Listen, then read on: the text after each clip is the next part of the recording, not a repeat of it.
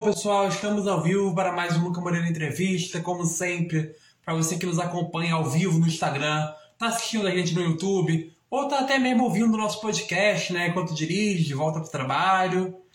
Sejam muito bem-vindos. Então, antes de chamar a nossa convidada, vou aproveitar para lembrar de vocês, se vocês querem acompanhar mais o nosso conteúdo, tem o nosso aplicativo Luca Moreira lá no Google Play. Essa é uma ótima dica, pois lá no aplicativo você encontra várias entrevistas legais que só tem lá, além de acompanhar o nosso podcast. Tudo em um único lugar, né? A praticidade está aí para isso. A nossa convidada de hoje vem sendo destaque na literatura adolescente, mesclando enredos de comédia e temas de cotidiano. Ela está aqui hoje para falar do seu mais novo lançamento, As Vantagens de Ser Você. Vamos receber Rai Tavares. Deixa eu chamar ela aqui.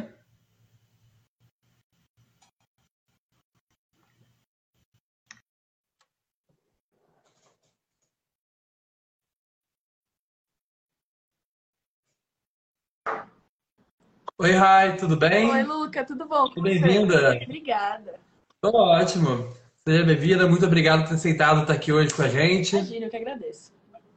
Como é que tá a sua expectativa para essa entrevista? Veio nervosa? Como é que, como é que tá a expectativa? Não, tô tranquila. Preparada? Vamos conversar, bater um papo. Sempre bom falar sobre literatura, livros e o que mais vier, então tô animada.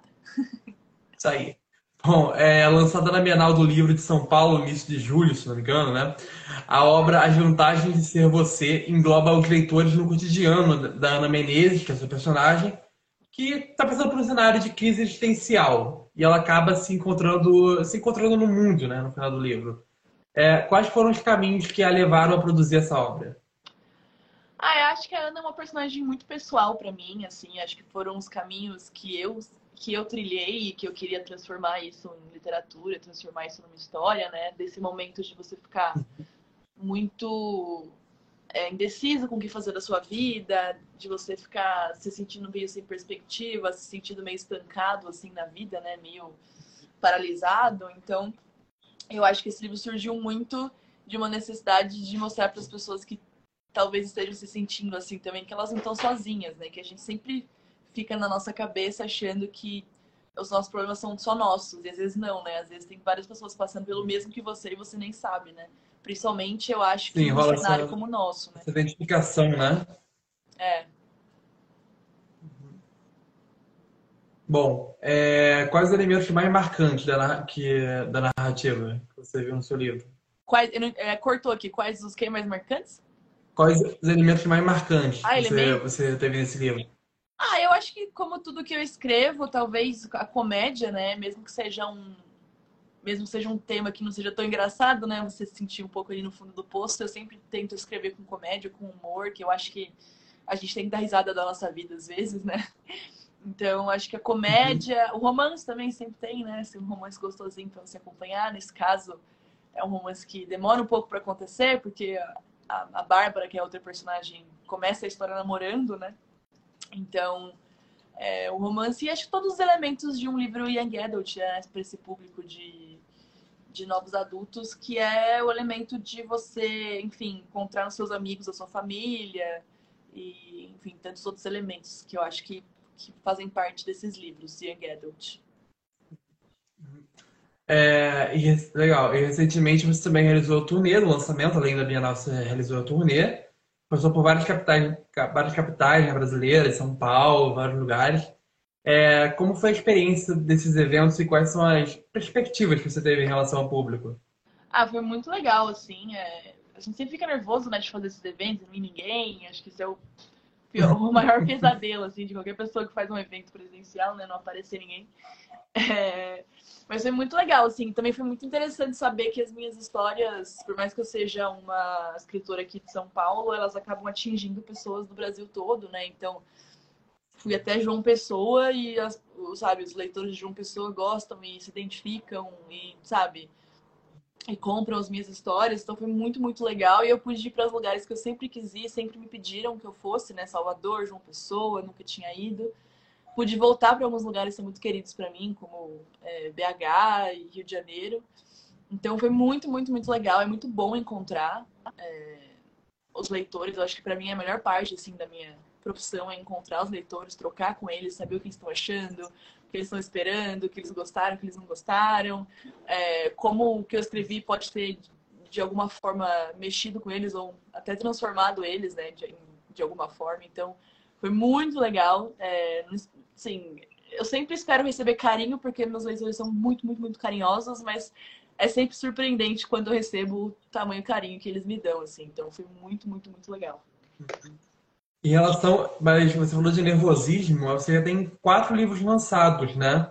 Mesmo assim, ainda bate aquele nervosismo na hora de ir, de ir para um evento novo? O que, que passa na sua cabeça quando você vai estar indo para um ah, evento? Sempre bate, sempre bate, porque, enfim, é sempre uma história nova, você sempre fica com aquele medo de será que as pessoas vão gostar, será que elas vão se identificar?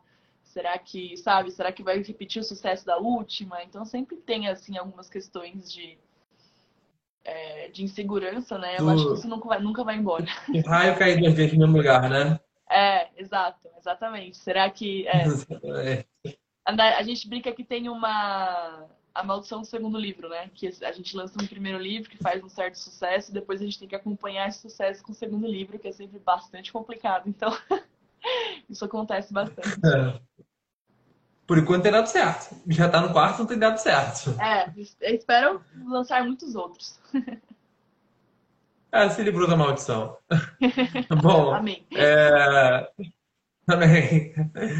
Bom, promovendo uma grande diversidade de seus personagens, a sua obra é considerada um Young Adult LGBTQIA+, né? Uhum. Onde, além de promover o antipreconceito, isso também, isso também foi lançado em um mês importante para a comunidade, que foi inclusive a tradicional parada LGBT que tem em São Paulo, né? Uhum. O que esse lançamento significou para você e a escolha desse período foi algo proposital? Cara, não foi proposital, assim. É, eu achei que o casamento da, de ser o mês da visibilidade, né, é, com a temática do livro, eu acho que foi muito um casamento muito bom, assim. Que bom que rolou nessa época. É, mas foi uma coisa de agenda mesmo, e quando a gente viu, é, sabe, deu certo de lançar no mês de julho. É, eu acho que é muito importante a gente, como escritor, retratar o mundo como o mundo é. E o mundo é um lugar diverso, né? O mundo não é só é, pessoas brancas e héteros e cisgêneros, né? A gente tem que corpos padrões, enfim, a gente tem que que retratar o mundo como ele é de verdade para que cada vez mais pessoas se sintam incluídas e inclusas no que elas consomem, né? Então a gente, a gente percebe essa exclusão de, de arrisco dizer a maioria das pessoas nas produções literárias e audiovisuais por muito tempo. Então eu acho que agora essa essa guinada aí é, em direção a obras que representem e, e mostrem o mundo como o mundo realmente é está sendo muito positivo, assim, sabe? Então eu acho que a gente cada vez mais tem que continuar produzindo personagens diversos e incentivar nossos colegas escritores a, a produzir é, personagens diversos e mais do que isso incentivar editoras que publiquem autores diversos, né, que a gente consiga é, levar todas essas vozes para o grande público, né, deixar de que seja um grupo muito específico que esteja é, publicando por grandes casas editoriais e diversificar isso também, né? Então, para mim foi muito significativo e muito importante. Sim, e falando desse, falando desse alcance que você citou, é, qual você acredita ser o verdadeiro poder da literatura como um veículo de comunicação para conscientização, uma ferramenta de conscientização?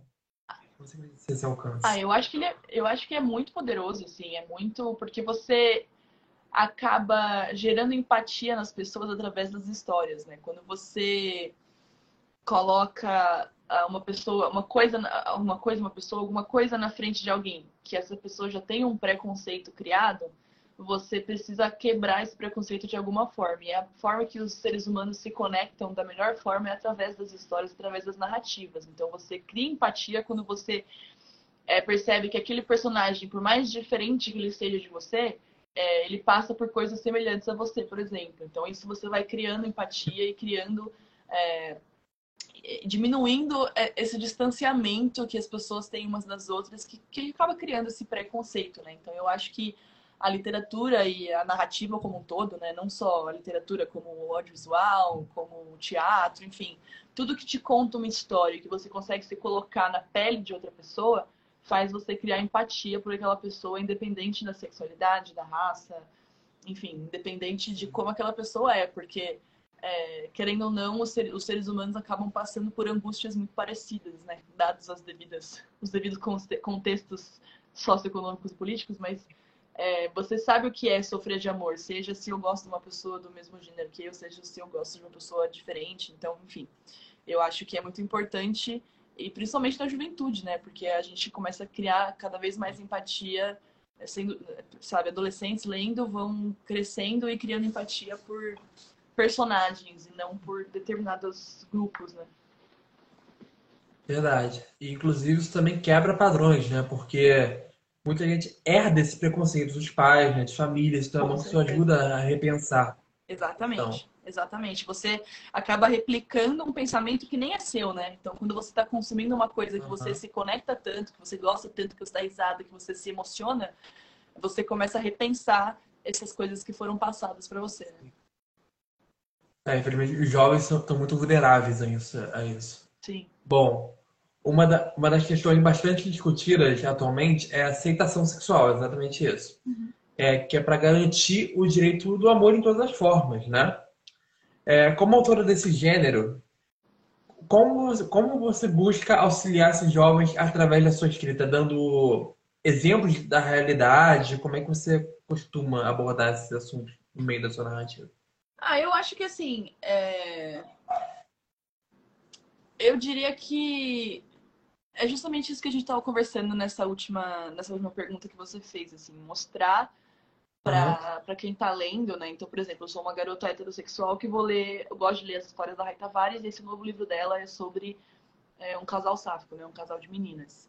É mostrar para essa pessoa que o amor delas é tão válido quanto o amor que essa garota sexual sente, heterossexual sente por um garoto, por exemplo, sabe? E, enfim, por exemplo, eu recebi muitos relatos de leitoras que são lésbicas, bissexuais, enfim, independente da sexualidade, falando que foi muito gostoso finalmente ler uma história minha em que ela não precisava projetar é, um outro personagem. Então elas viam minhas outras histórias, que eram casais heterossexuais, e tinham que ficar projetando, ah, se esse personagem homem aqui fosse uma garota. E agora, finalmente, elas não precisam mais fazer isso, assim, sabe? Então eu acho que é, é muito importante se ver e é muito importante entender que o seu, que o seu sentimento, que o seu amor é válido como qualquer outro, assim, sabe? Então eu acho que é muito importante pra gente trazer é, qualquer tipo de história de amor, porque é uma história de amor, entendeu? Não tá ferindo ninguém, não tá machucando uhum. ninguém. É só uma história sobre você se apaixonar por alguém e querer compartilhar a vida com essa pessoa, né? Então eu acho que é muito importante, Exatamente. assim. Principalmente também, de novo, por, é, quando são adolescentes e pessoas em formação, para elas entenderem que qualquer coisa que elas estejam sentindo e que elas não sejam validadas por esse sentimento na escola, pelos pais, enfim, que não é um sentimento errado, sabe? Não é um sentimento ruim, não é um sentimento, é só amor, entendeu? Então eu acho que é, é muito importante trazer essas narrativas e mostrar que histórias de amor são bonitas independente de, de quem está amando quem, sabe? Verdade, verdade. Bom, apesar de ter lançado vários livros, como a gente falou, você lançou quatro livros, esse é o quarto, se não me engano, né? Isso. Então, a sua trajetória na escrita já tem, tipo, muitos anos, desde que você começou a escrever fanfic aos 13 anos, que principalmente em contexto musical, né? Que foi o caso da banda McFly. Sim. É, você guarda lembranças de como foi essa época de fanfics e a partir de qual momento você parou e pensou, cara, isso que eu tô fazendo vai virar minha profissão? Quando é que deu esse estalo? Ah, eu com certeza guardo, assim, eu acho que foi uma fase muito importante para mim como formação como escritora, sabe? Foi quando foi uma escola, né, escrever fanfic, compartilhar o que eu escrevia com o público, receber o feedback, receber, sabe, isso aqui a gente gosta. Nessa época que eu entendi que as pessoas gostavam do meu humor, por exemplo. Então, assim, como que eu ia saber isso se eu não tivesse treinado, se eu não tivesse escrito na internet, né? Às vezes eu estaria tentando escrever drama e suspense e não, não dando certo, e aí eu, descobri nessa, nessa fase que escrever humor era mais a minha praia, assim. Então, eu acho que foi muito, muito, muito importante para mim. E eu acho que eu sempre soube, assim, que era o que eu queria fazer da minha vida. Mas eu demorei para entender que eu ia escolher esse caminho, porque a gente sabe que não é um caminho fácil, né? A gente sabe que não é uma profissão tão valorizada assim, e a gente sabe também que é muito difícil você ganhar a vida e pagar suas contas com literatura, né? Então acho que eu demorei um pouco para entender que eu queria muito fazer isso. Por muito tempo eu tinha a escrita e um trabalho CLT, por exemplo, que eu falava, bom, eu vou usar, levar a escrita como um hobby e o trabalho CLT vai ser, vai ser o que vai pagar minhas contas, né?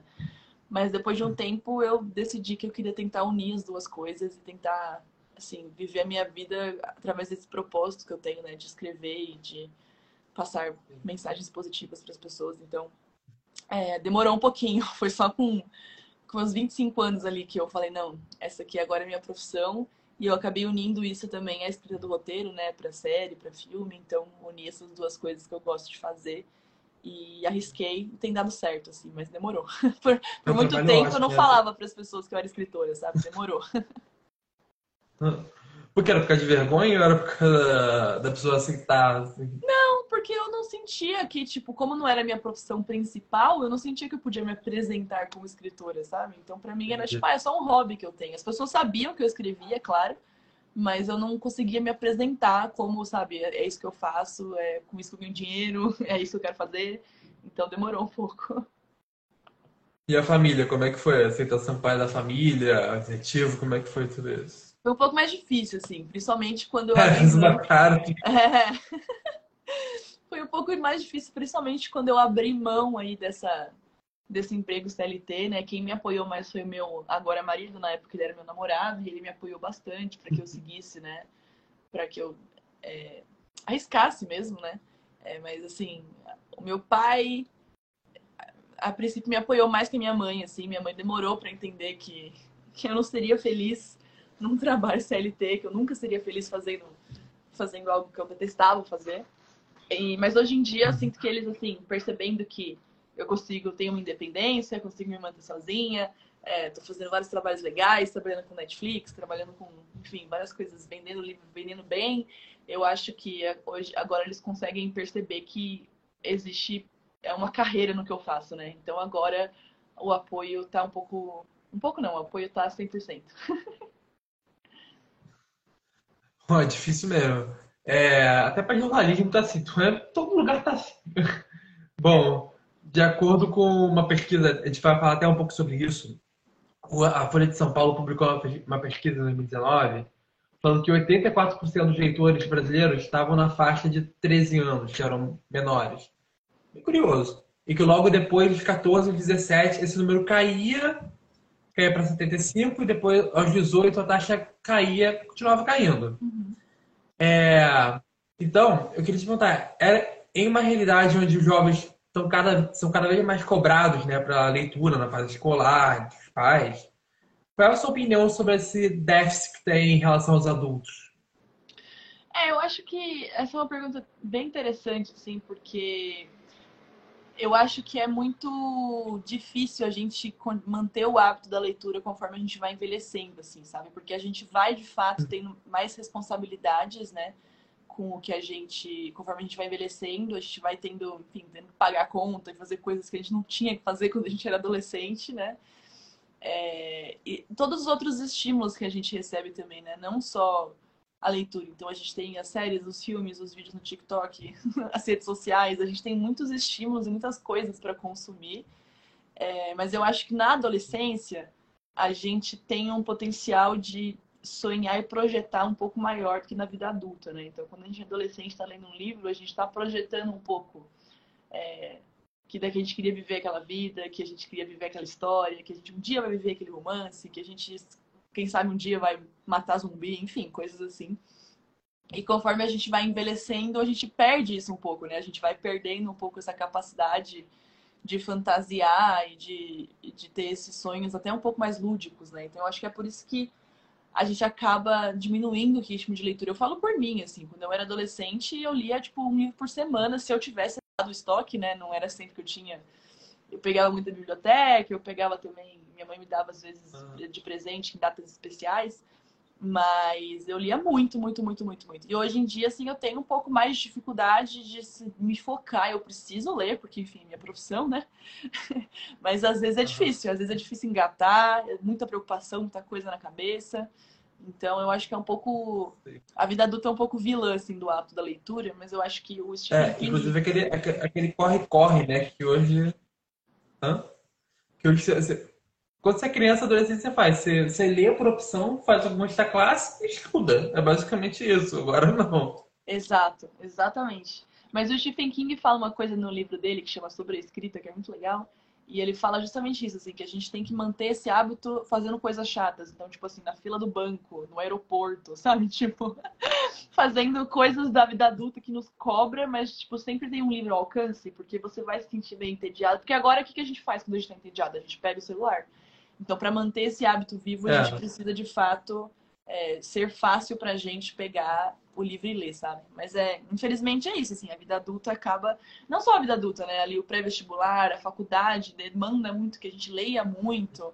Então, eu acho que vai dar fase, assim, vai dar fase da pessoa.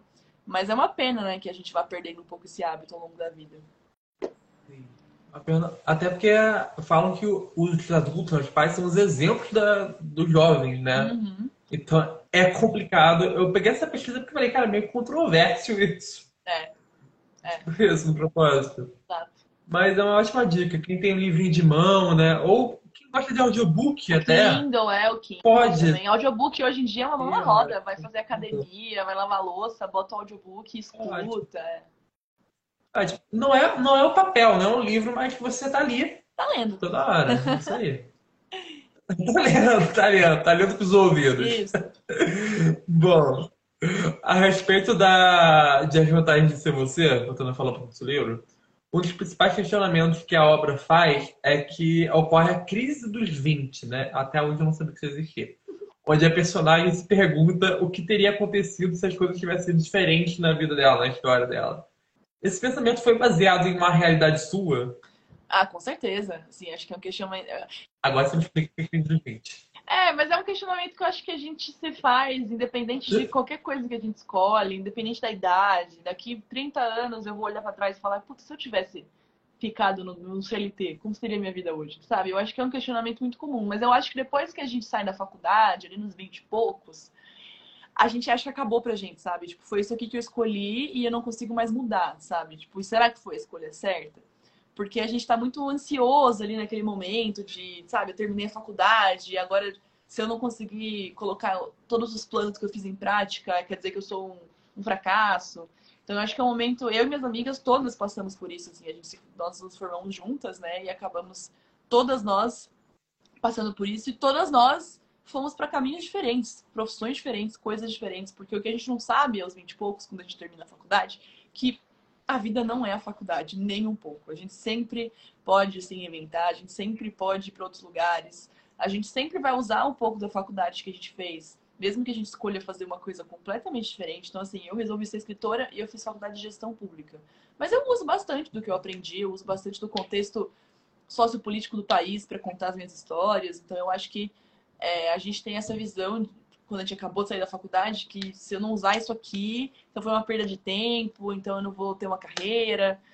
Então eu acho que muito dessa história vem com isso, assim, com esse momento da vida que a gente acha que é, ou eu uso assim, ou, ou eu sou ou eu uso aqui o que eu aprendi na faculdade ou acabou para mim, né? E não é verdade. Assim, eu arrisco dizer que, tipo assim, três pessoas que se formaram comigo hoje atuam na área que a gente fez faculdade, o resto tá cada um num canto. Exatamente. E tem, e tem muita taxa de gente que muda de curso até durante o percurso da faculdade. Uhum. Porque é muita pressão, acho que é muita pressão você falar para uma pessoa que está fazendo ensino médio, cara, define o que você vai fazer na sua vida. Exato. Então, a gente brincava no, nossa, no nosso curso que era o Big Brother, Big Brother Faculdade, porque todo ano era um que saía, assim, né? A gente ia cantando a musiquinha e riscando as pessoas, né? Isso aqui saiu, isso aqui saiu.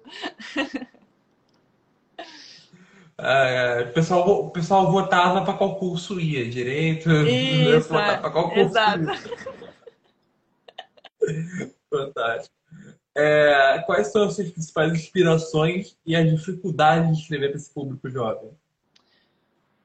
Ah, eu acho que, assim, inspiração a gente sempre tem, né, em outros livros, em outras séries, em música tal. Eu acho que essa é resposta padrão, assim. Mas eu acho que uma inspiração um pouco mais geral é saber que é, que os meus livros podem de fato inspirar as pessoas, assim, sabe? Saber que o que eu estou escrevendo pode fazer com que uma pessoa tome uma decisão que ela estava com dificuldade de tomar, ou fazer com que uma pessoa sinta que estava se sentindo mal e agora ela está com um pouco de otimismo. Então, acho que é uma inspiração maior, assim, escrever para esse público, porque, de novo, é um público que de fato é, consome, é, internaliza e pensa sobre aquilo, e é que aquilo realmente. Eu lembro que os livros que eu li na minha adolescência, na minha, no começo da minha vida adulta, me moldaram muito, assim, sabe? Foram livros que realmente mudaram a minha vida. Então, saber que algum livro meu pode ter causado o mesmo efeito em alguém é uma coisa que me inspira bastante a continuar escrevendo para esse público, né? É, e acho que as maiores dificuldades não é nem para escrever para esse público, né? Acho que assim, para escrever para esse público, a maior dificuldade é que eu não sou mais tão jovem, né? Eu, tô, eu tenho 29 anos, ano que vem eu faço 30. Então, assim, é, tem ainda algumas. eu tenho algumas dificuldades para, de fato, me manter inserida no que os jovens estão consumindo. Então, assim, recentemente entrei pro TikTok, não posso, não posso nem falar isso nessa rede aqui. Recentemente entrei na rede ao lado, então estou fazendo coisas que eu sei que é onde está esse público, né? Mas essa é uma dificuldade um pouco para o que escrever para esse público. Tipo, o que eles estão consumindo, o que eles estão gostando, que referências. Ó, falaram que eu sou jovem, sim. Obrigada, Luna. O que, que eles estão consumindo, o que, que eles gostam.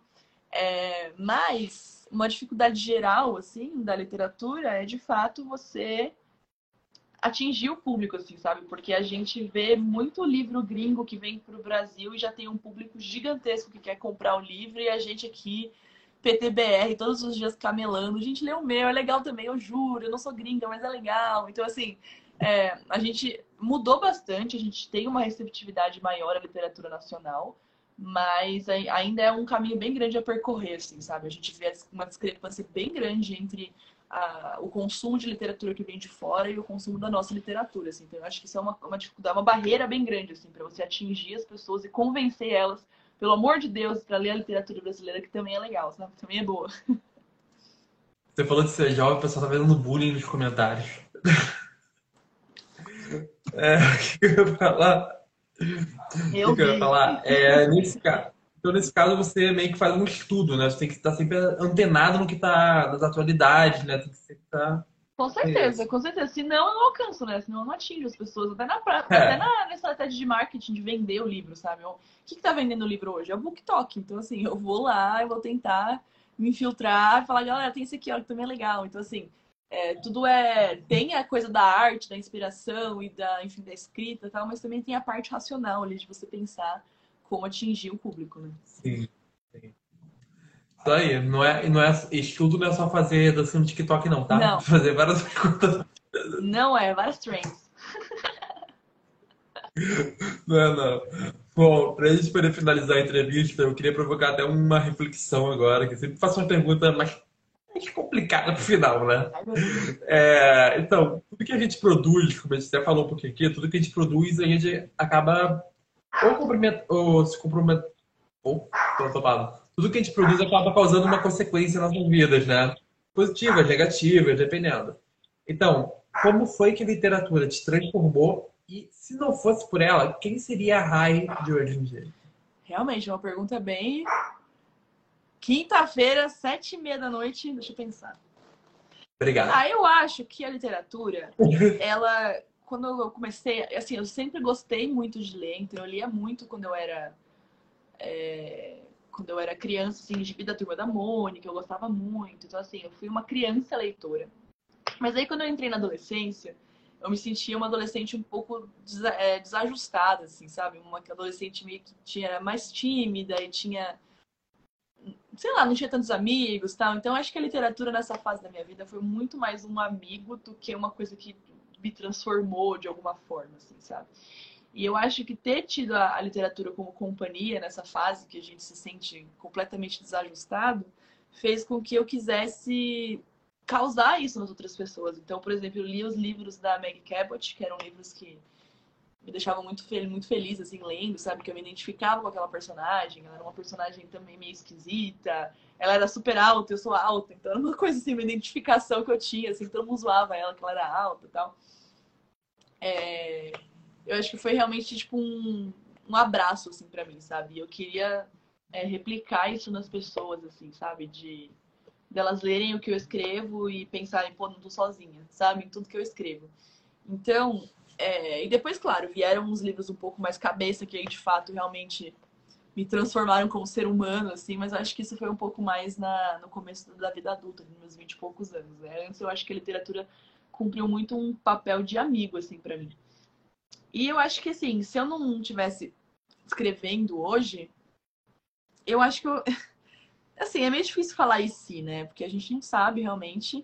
Mas eu acho que eu seria um pouco vazia, assim mesmo, sabe? Eu acho que eu seria um pouco.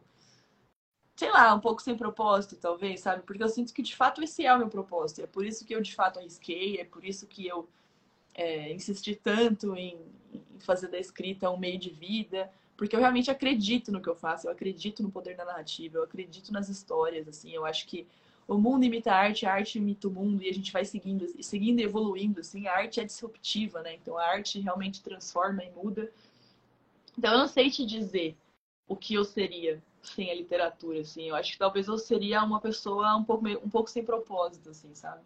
É... Ou talvez não, sabe? Talvez fosse uma bancária aí ganhando horrores de dinheiro, sei lá, programadora, que é quem ganha dinheiro no Brasil hoje, sabe? Estaria na tecnologia fazendo alguma coisa. vai saber, vai saber. Mas a, mas a, a, a, formiguinha da literatura me mordeu muito. Vai saber. Um a um, um a um para nossa produção. Consegui fazer uma pergunta boa. É, você falou de ser tímida. Como é que você era na escola? Fiquei curioso para isso. Você era o terror dos professores, que era que era super extrovertida? Quando eu era criança. Ou era Quando eu era criança, eu era bastante falante, assim. Tem até uma um boletim que os professores mandaram da pré-escola para minha mãe que eu achei muito engraçado. Que eles falaram, ai, sempre que chega um aluno novo, a gente coloca ele com a Raíssa, porque a Raíssa faz ele se enturmar, ela fala muito e tal. Então, assim. eu achei isso curioso, mas conforme foi chegando a adolescência, acho que a gente sempre vai criando essas paranoias, segurança na cabeça. Então eu era muito alta, eu sempre tive uma postura meio ruim, usava óculos, usava aparelho. Então, assim, era uma coisa eu era muito insegura, muito, muito, muito insegura. Então eu fui meio que entrando no casulo, sabe? Eu acho que eu era extrovertida, fui ficando introvertida e depois que eu saí da escola que eu comecei aos poucos me soltar de novo. Assim, hoje em dia eu sinto que é, eu consigo, enfim, chegar num evento de lançamento e falar para 50, 60, 100 pessoas, falar numa boa, assim, sabe? Mas depois de muito treino, depois também de trabalhar muito essas inseguranças, assim, sabe? Então, mas na escola. Aquela técnica, né? De sempre Sempre chegar as pessoas com roupa íntima. Isso, é. Eu penso que todo mundo pelado e dá tudo certo.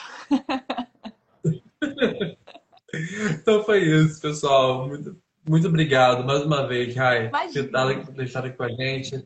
Seguindo o que a Luna falou que também, ó, dancinha do TikTok é só o cumprimento. É isso aí. Fica a dica para quem quiser escrever para adolescente. É isso aí. Obrigada, então, Luca, pelo convite. Foi muito gostoso bate-papo. Enfim, e... boa noite para todos. Até a próxima. E para quem quiser te conhecer, quem te conheceu a partir agora da live, onde é que a gente te encontra? Redes sociais, loja, onde é que você tá? Tô em tudo. Instagram, Twitter, TikTok, são todos a mesma roupa aqui no meu Instagram, que é Rai, R-A-Y-C de casa, T, Tatu, J-A-Y. Toda, a mesma roupa em todas as redes sociais, você me acha. Ou coloca lá Rai Tavares, você deve achar também. Tem uma vereadora com esse nome. Não sou eu, tá? Eu não sou vereadora.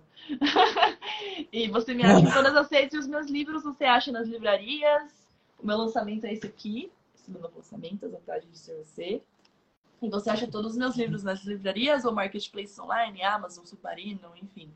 É... E eles também estão disponíveis no Esquilo para você escutar. Sobre essa da vereadora, não tente colocar na urna, tá? Vai dar, um, vai dar número inválido. Não, não sou eu, não estou. Não então foi isso, pessoal. Muito obrigado para quem acompanhou a gente até aqui. Se você perdeu alguma parte da live, Tá no podcast, no Luca Moreira Entrevista e também tá no YouTube. O podcast tá no Spotify e no Amazon Music. Até a próxima, Rai. Tchau, Luca. Até a próxima.